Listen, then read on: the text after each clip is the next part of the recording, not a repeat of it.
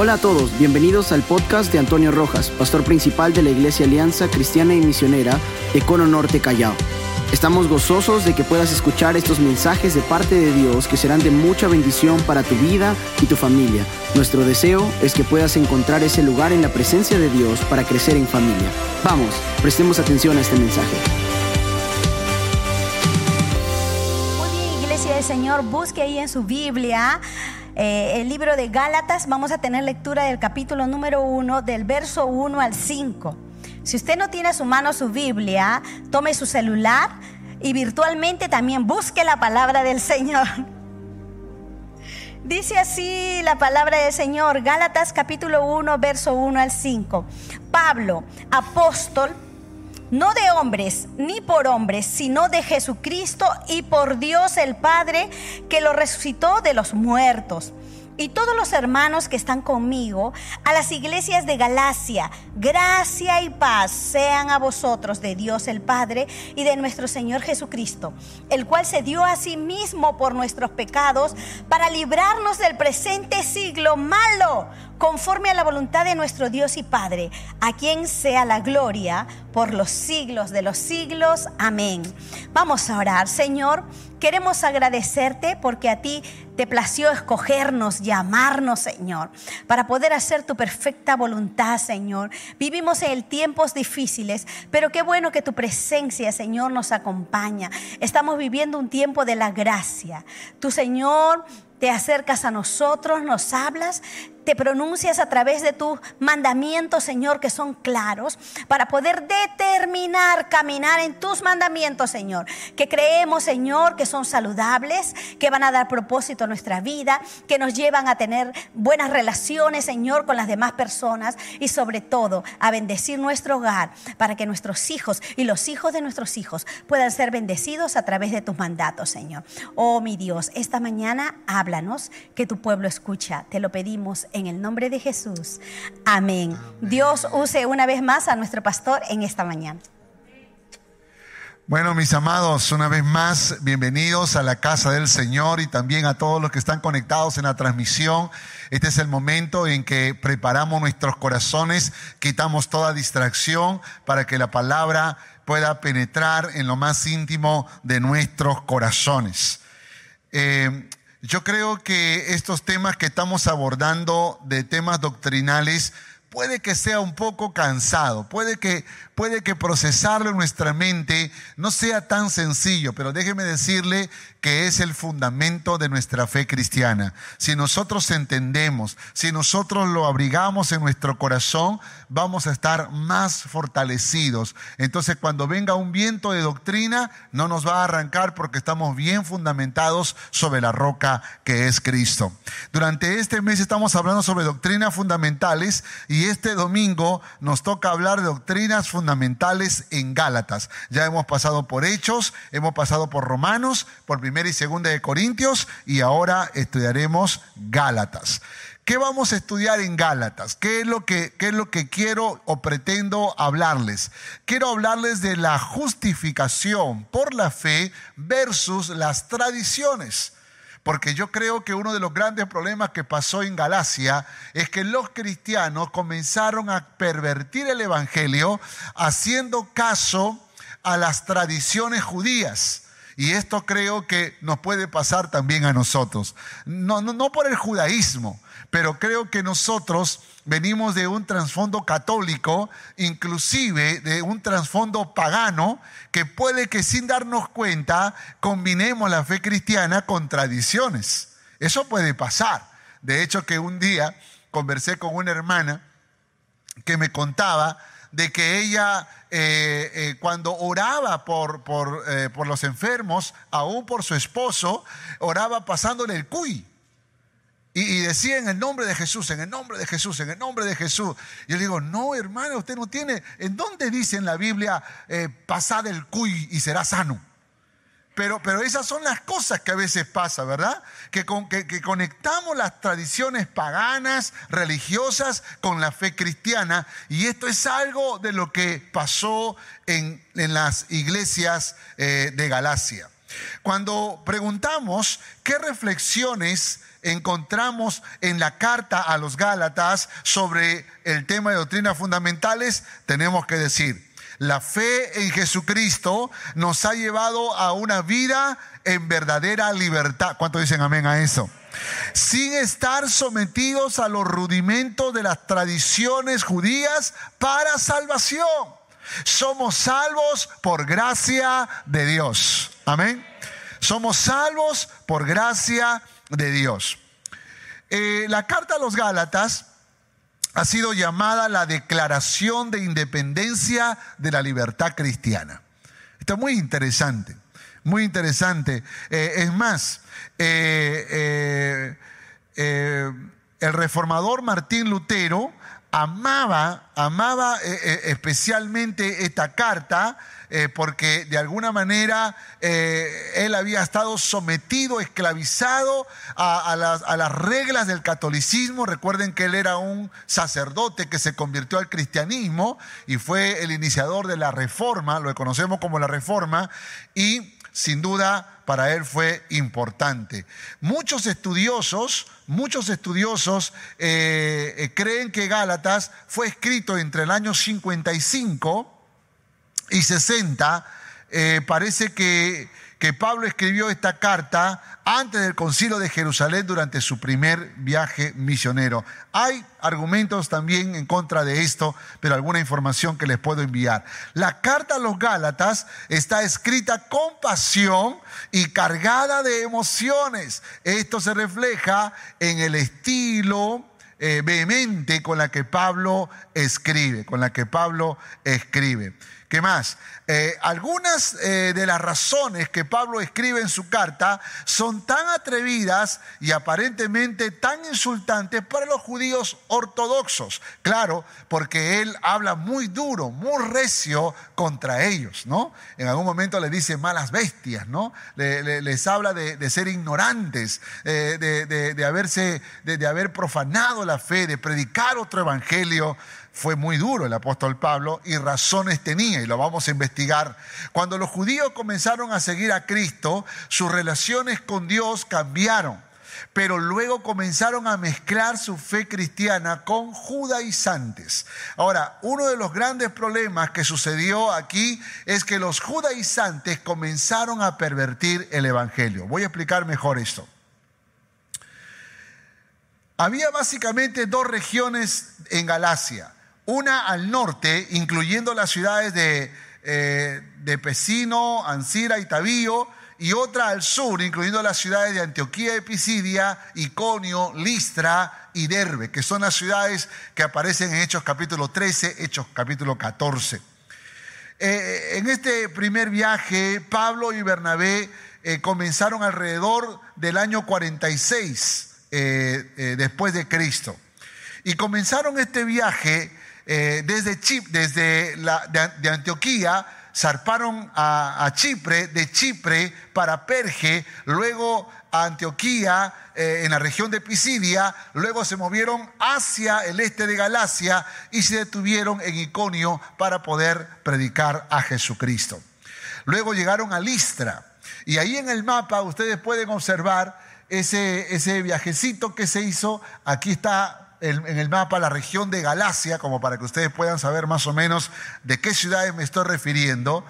Y la historia nos registra que en Listra, Pablo vivió una de las experiencias más eh, eh, duras en su ministerio que recién estaba empezando. Lo golpearon, lo azotaron, lo apedrearon, lo tiraron fuera de la ciudad. Pero Pablo, apasionado por predicarles de Cristo, vuelve a entrar a Listra para predicar el Evangelio. Pablo estaba muy apasionado porque la gente conozca a Jesucristo. Por supuesto, continuaron su viaje hasta llegar luego a Derbe. Pero llegando a Derbe, que es, eh, eh, que es la, última ciudad eh, en su viaje, retorna nuevamente por Listra, por Iconio, por Antioquía de Pisidia, porque se había enterado que habían llegado los judaizantes. Los judaizantes ah, estaban robándole la esencia de la fe cristiana. Los judaizantes estaban tratando de pervertir el Evangelio. Por eso que el apóstol Pablo llega a decirles a, los Gálatas que si alguien viene y le predicara otro Evangelio, sea anatema. Ahora, ¿quiénes eran los judaizantes? Los judaizantes no eran los judíos que se habían convertido al cristianismo. Tampoco eran los cristianos gentiles. Los judaizantes eran cristianos judíos que decidieron por un error sumarle a la salvación en Cristo Jesús la obligación de cumplir con las leyes judías. había muchos judíos que cuando se convirtieron al cristianismo entendieron que la fe, la justificación es por la fe en Cristo Jesús. Pero habían judíos cristianos que dijeron, no, no puede ser que solo sea la fe.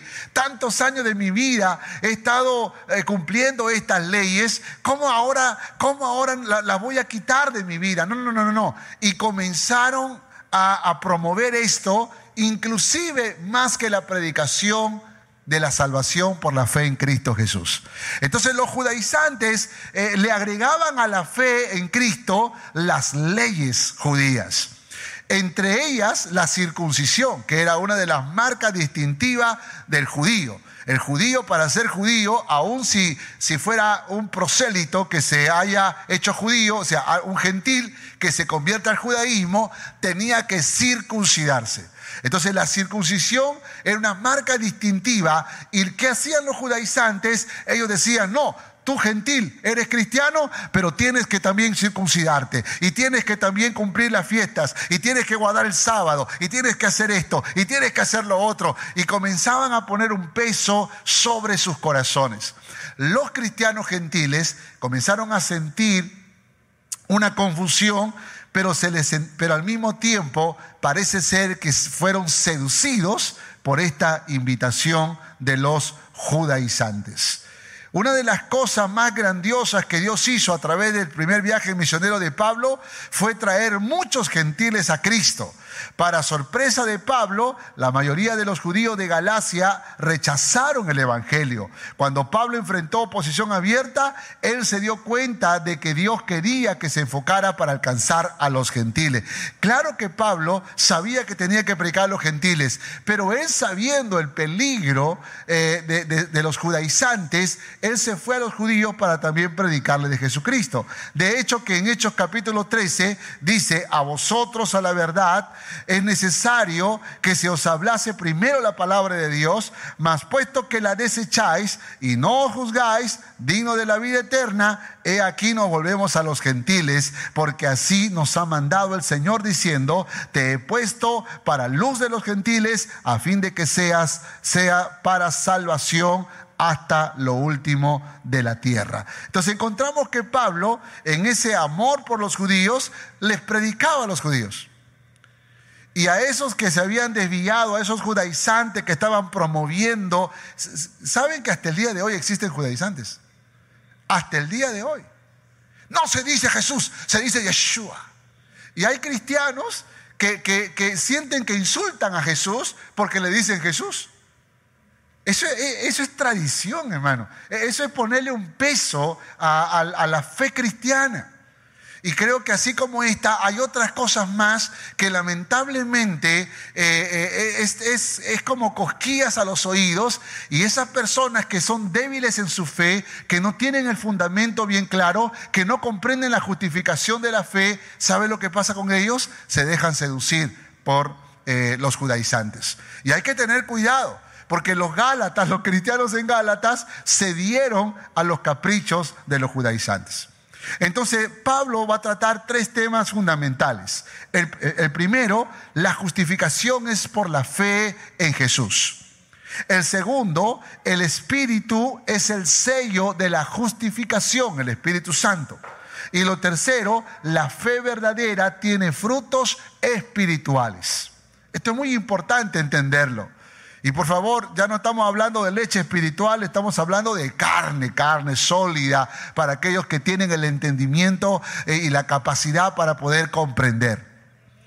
Y, si no entiendes lo que te voy a enseñar, yo te animo, eh, vuelve, vuelve a, escuchar este mensaje una y otra vez hasta que lo puedas comprender, porque quizás hasta sueño te va a dar, porque es tan complicado a veces el tema de la doctrina, pero creo que en esta mañana hay un pueblo no solamente presente aquí, sino también en la transmisión que está listo para recibir la doctrina del Señor. Amén. Dígale que está a su lado, despierta para que escuche la palabra de Dios allá en la transmisión también. ¿Cuál es el propósito de la carta? Advertir contra el legalismo judío y defender la justificación por la fe. Ahora, quiero que sepa que hasta el día de hoy el judaísmo se resiste a creer que no sirve para la salvación. O sea, los judíos, ¿no? Eh, y, creo que nosotros tampoco podemos ir por la vida despreciando el judaísmo, porque el judaísmo es como la antesala de lo que fue de lo que es ahora el cristianismo. Muchas cosas que nosotros entendemos dentro del judaísmo se explica luego con el advenimiento de Cristo Jesús. Por esa razón tenemos que nosotros estudiar las fiestas judías, porque en cada fiesta judías hay revelación de Cristo Jesús. Interesante, ¿no? Eh, no, no, no, no es el momento para hablar de esto, pero vamos con la primera. Justificación, la justificación es por fe en Jesús. Eh, algunos teólogos dicen que el libro de Gálatas se conecta muy bien con el libro de Romanos, porque Pablo persiste en hablar sobre la justificación de la fe. Gálatas capítulo 2, versos 7 al 9, dice la palabra del Señor. Antes, por el contrario, como vieron que me había sido encomendado el evangelio de la incircuncisión, como a Pedro el de la circuncisión, pues él actuó, el que actuó en Pedro para el apostolado de la circuncisión, actuó también en mí para con los gentiles y reconociendo la gracia que me había sido dada Jacobo, Cefas y Juan, que eran considerados como columnas, me dieron a mí y a Bernabé la diestra en señal de compañerismo para que nosotros fuésemos a los gentiles y ellos a la circuncisión. ¿Se acuerdan que un día el Señor le, muestra una visión a Pedro? Y le, y le muestra animales inmundos y le dice, mata y come y Pedro no quiere comer porque todavía tiene una mente eh, judaizada, ¿no? Todavía, todavía tiene la mente judía. Y Jesús le dijo, o bueno, la voz, que, entendemos que fue Jesús, le dijo, no eh, llames inmundo a lo que yo he santificado. En, en esa visión, Dios le estaba hablando acerca de lo que iba a hacer con los gentiles. De hecho, que Pedro fue convocado para predicar a los judíos que se conviertan al cristianismo. Pero Pedro tuvo la experiencia de llegar a la casa de un romano, eh, Cornelio, ¿se acuerdan la historia? Y le predicó el Evangelio y dice la Biblia que el Espíritu Santo vino sobre Cornelio y todos los que estaban allí. Entonces, la visión que había recibido Pedro tenía que ver mucho con esto que Dios quería hacer en el mundo gentil.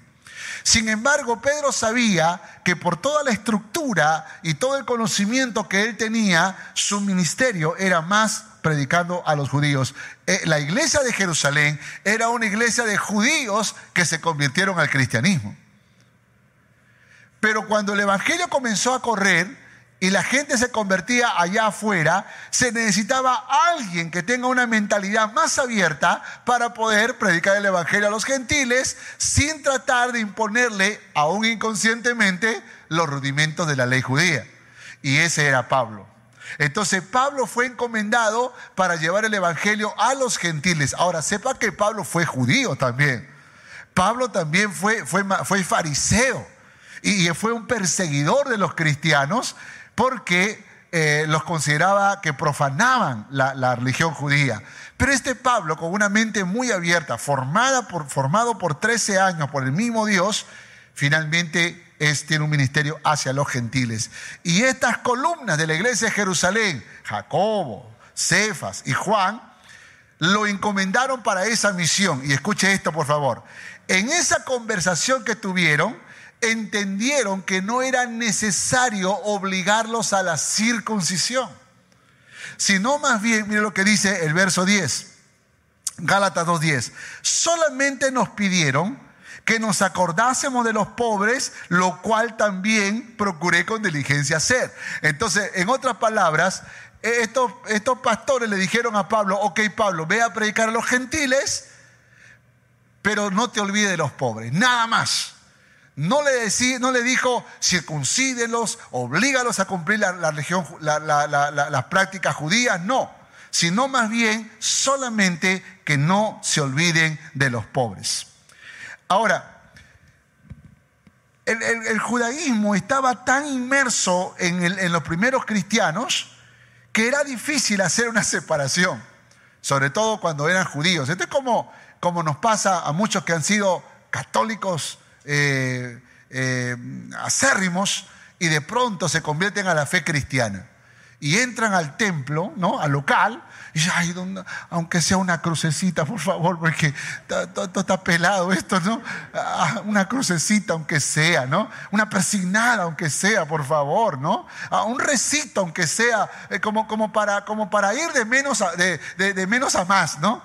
Como para ir dejando poco a poco. ¿Y, ¿Y por qué? Porque está muy metido la religión católica. Eso le pasaba a los judíos. Se convirtieron al cristianismo, pero todavía había prácticas que ellos no podían soltar porque era parte de su vida cotidiana. Inclusive el judaísmo era todavía más fuerte y era una práctica insertada en la comunidad mucho más que el catolicismo. Por ejemplo, los viernes a las seis de la tarde ellos paraban todo y hacían ceremonias.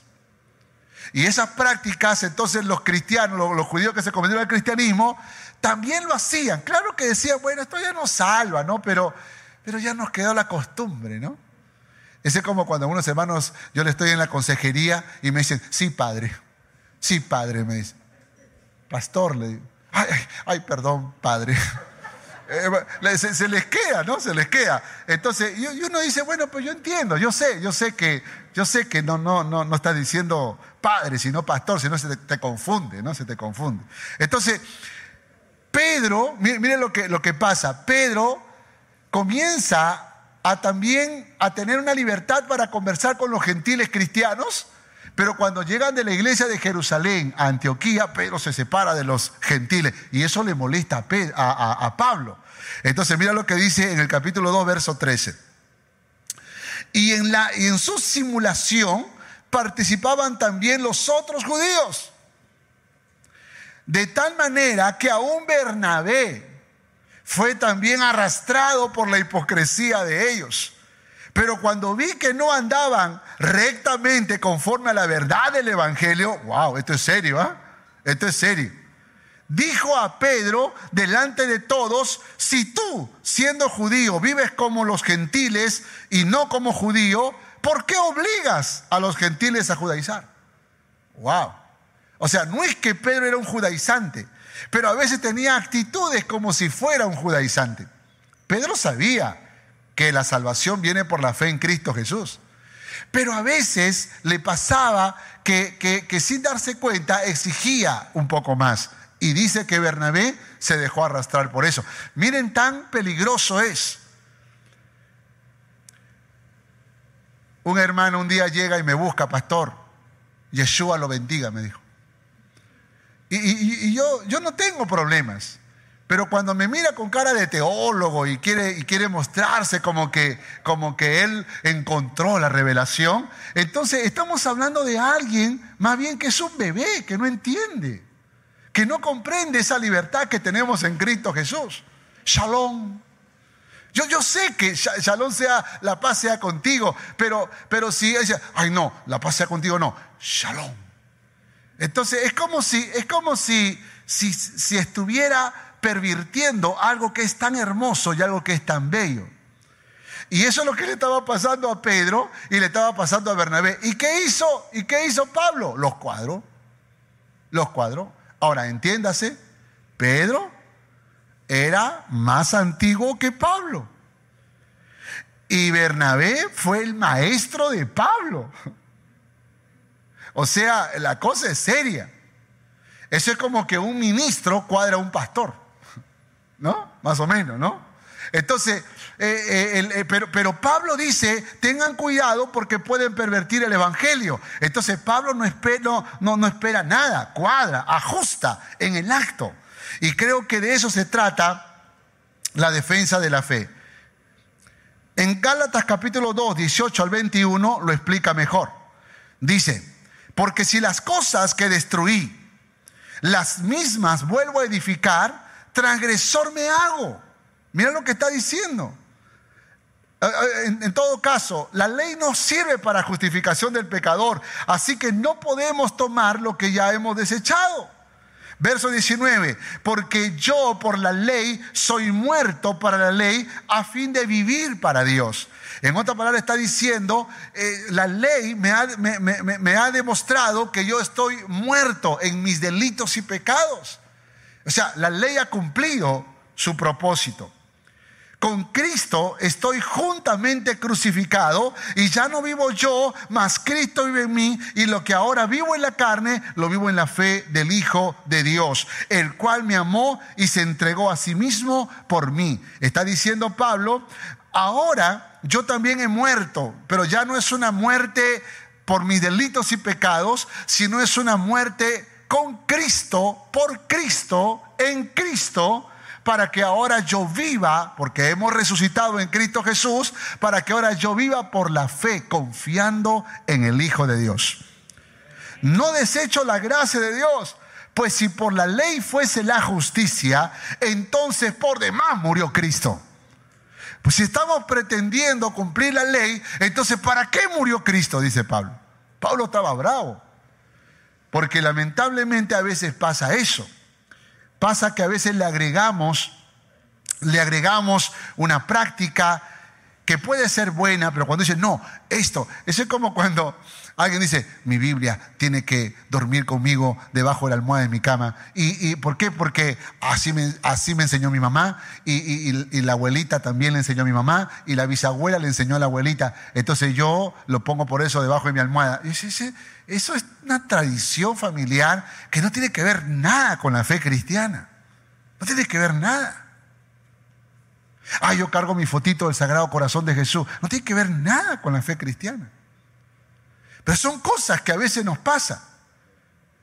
Miren, miren, miren cómo, cómo, somos de religiosos, que un día se nos cae la Biblia, ay, perdón Señor, perdón Señor, tu palabra, perdón Señor. Y pedimos perdón como si la Biblia tuviera eh, eh, eh, algo, algo que, no le puede pasar nada. No rayes la Biblia, no marques con plumón, la Biblia es santa. Ahí está en la, en la pasta, santa Biblia.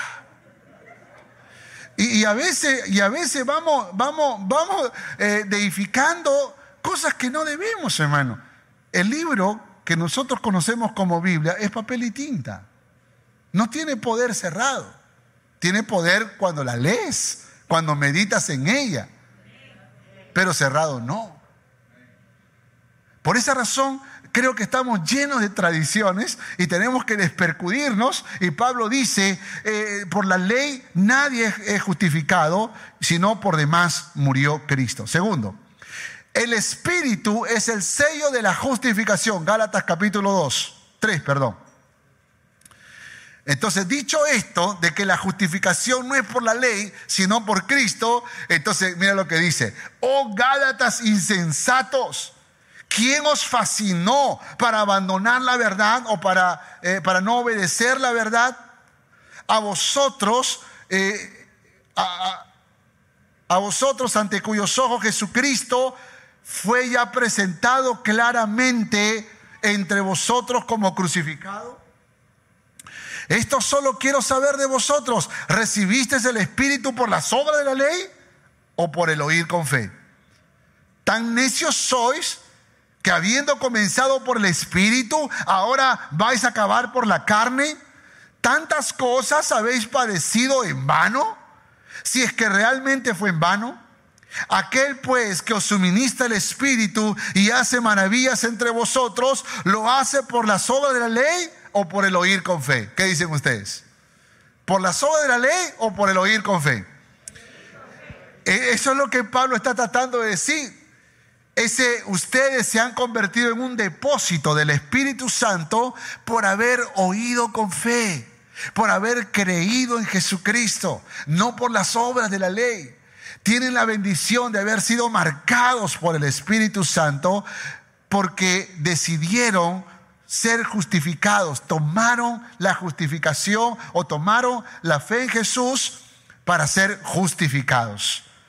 Y esto es importante, hermanos. La razón por la cual el Espíritu Santo mora en nosotros es por haber sido justificados por la fe en Cristo Jesús. En Gálatas capítulo 4, verso 4 dice, pero cuando vino el cumplimiento del tiempo, Dios envió a su Hijo, nacido de mujer y nacido bajo la ley, para que redimiese a los que estaban bajo la ley. Mira cómo está explicando Pablo. Para que redimiese a los que estaban bajo la ley, a fin de que recibiéramos la adopción de hijos.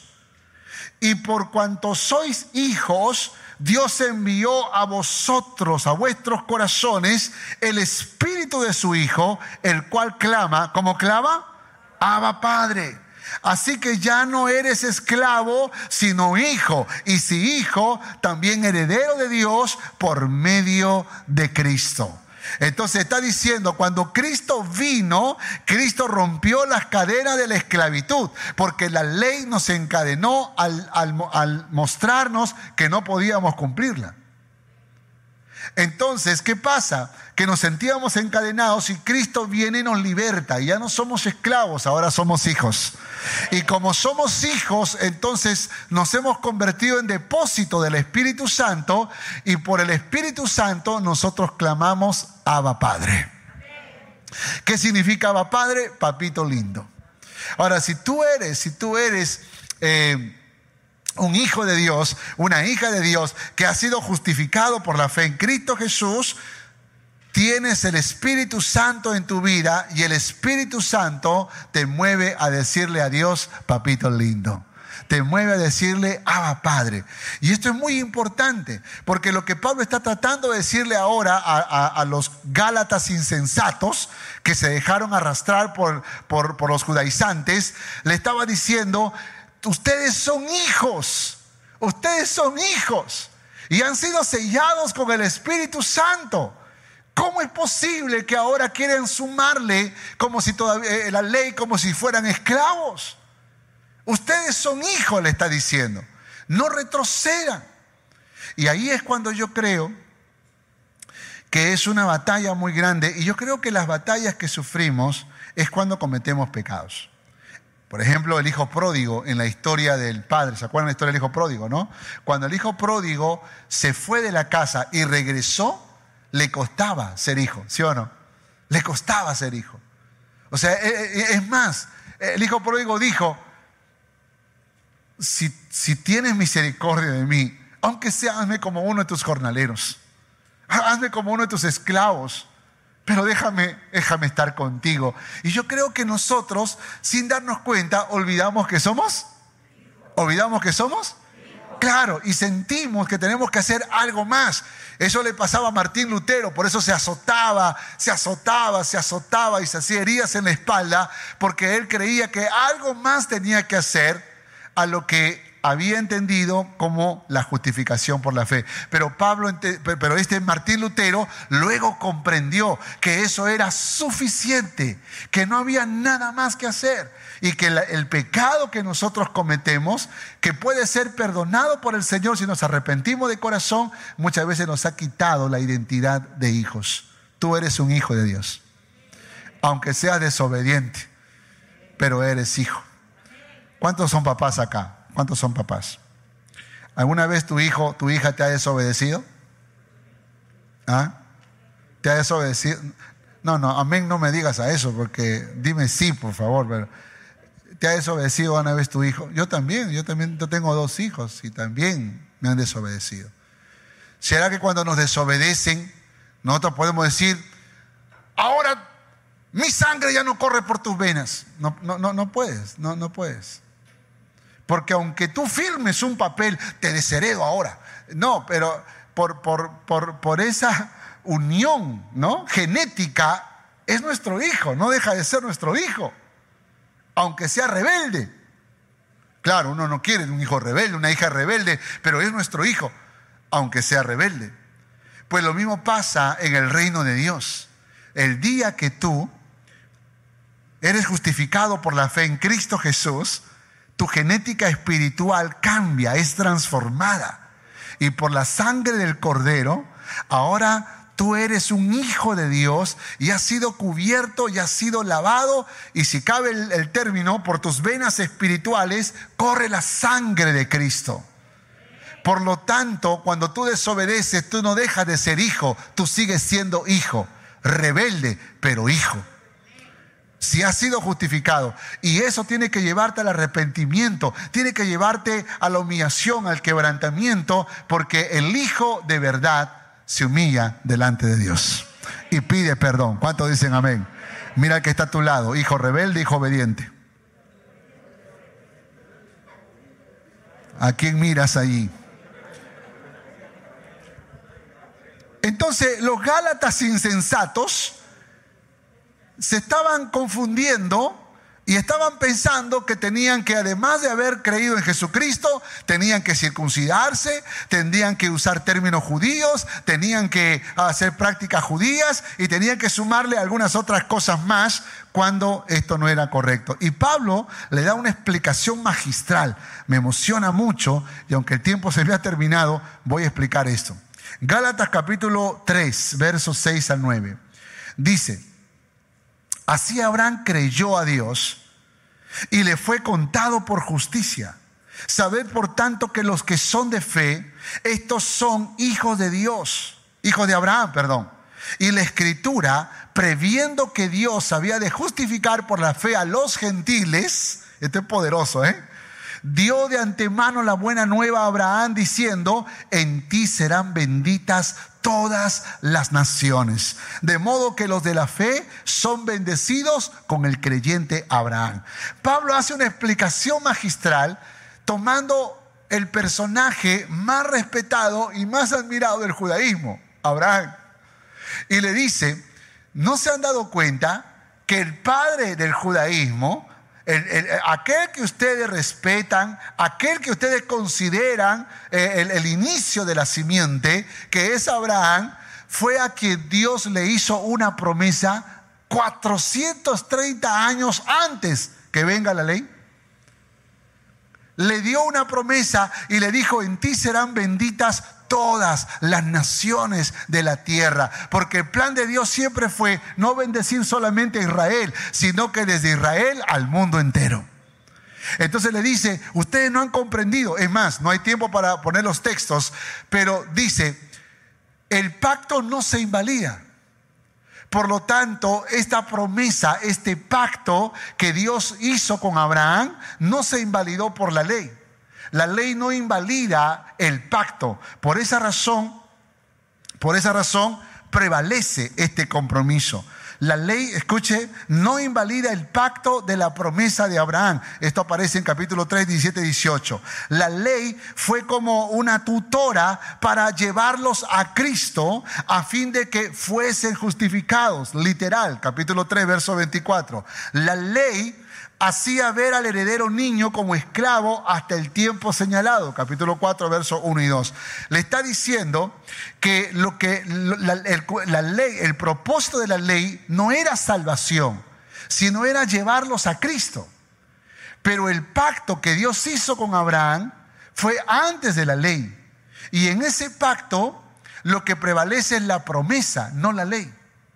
Por eso Pablo termina diciendo esto, nosotros no somos hijos de ley, sino hijos de la promesa. O sea que estamos en Abraham, pero en Abraham antes de la ley. Y, somos de la simiente de Abraham. Por eso que Gálatas, Pablo a los Gálatas dice, nosotros los gentiles también somos hijos de Abraham. Porque de esa simiente de donde vino Cristo hemos sido salvados y redimidos. No sé si usted me está entendiendo lo que estoy diciendo, pero este es poderoso, hermano. Si los judíos de hoy entendieran esto, se convertirían a Cristo. Punto 3, la, fe verdadera tiene frutos del Espíritu. La fe verdadera tiene frutos del Espíritu. Gálatas 5.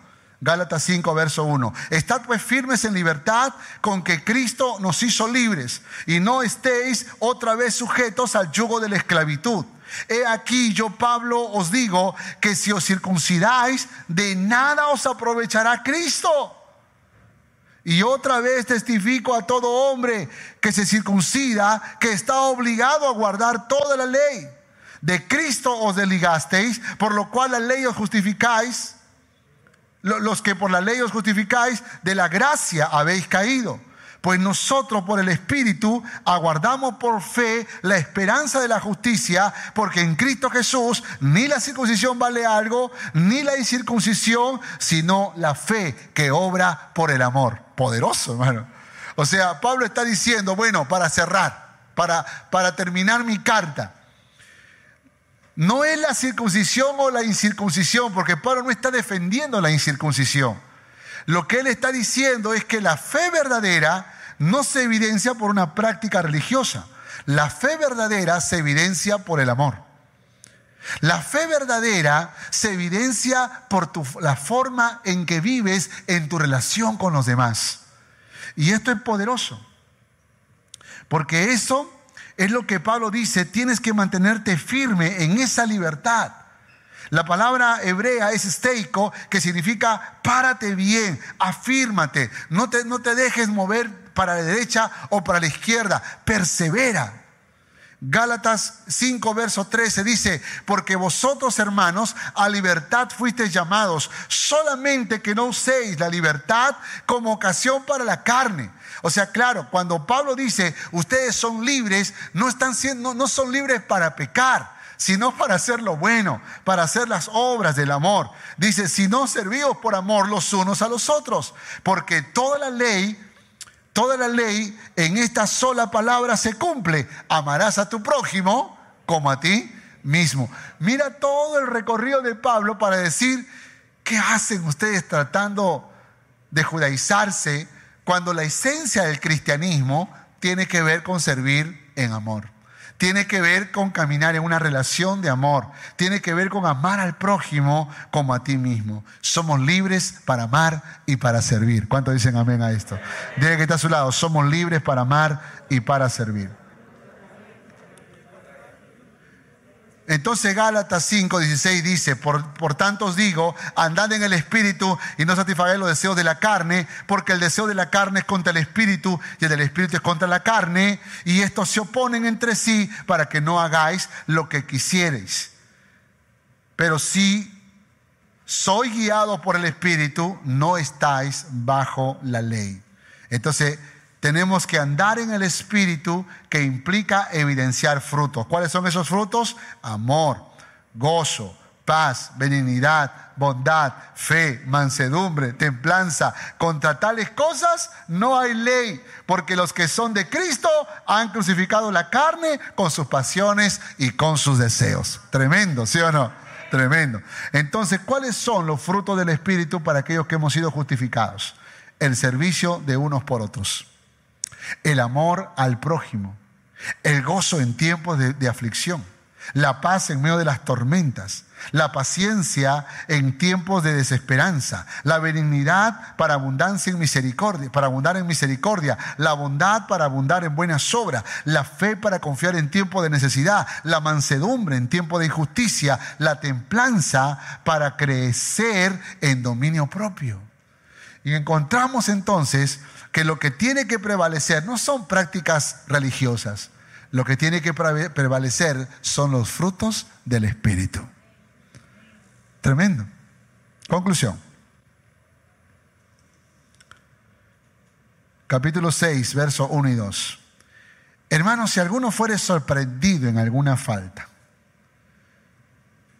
vosotros que sois espirituales, restaurarle con espíritu de mansedumbre, considerándote a ti mismo, no sea que tú también seas tentado.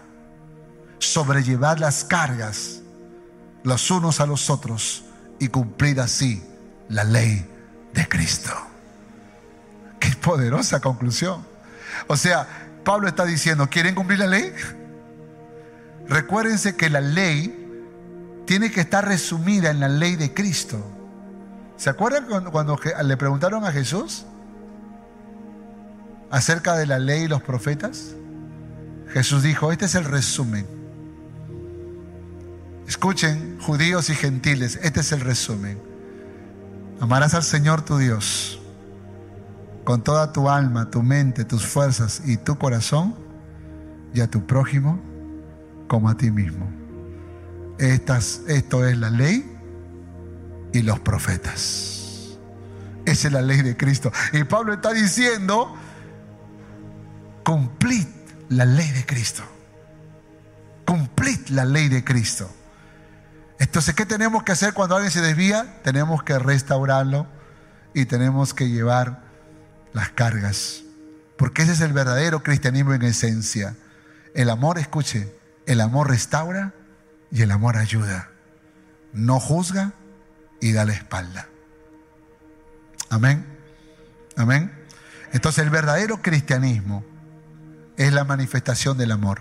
Y Jesús es amor.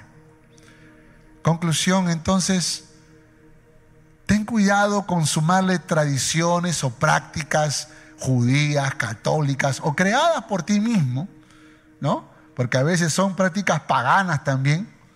Saben que hay chamanes cristianos, ¿no? Que en el nombre de Jesús escupen. Y, y uno dice, pero ¿en qué momento permitieron el Evangelio? ¿En qué momento se distorsionó el Evangelio? Nosotros tenemos que creer un evangelio puro. Y tenemos que nosotros predicar ese evangelio puro, donde la justificación es por la fe en Cristo Jesús. Amén. Donde por esa justificación hemos sido sellados con el Espíritu Santo. Y que por ese sello del Espíritu Santo fluimos en el verdadero amor. Como fruto poderoso y glorioso de nuestra fe cristiana. Vamos a orar.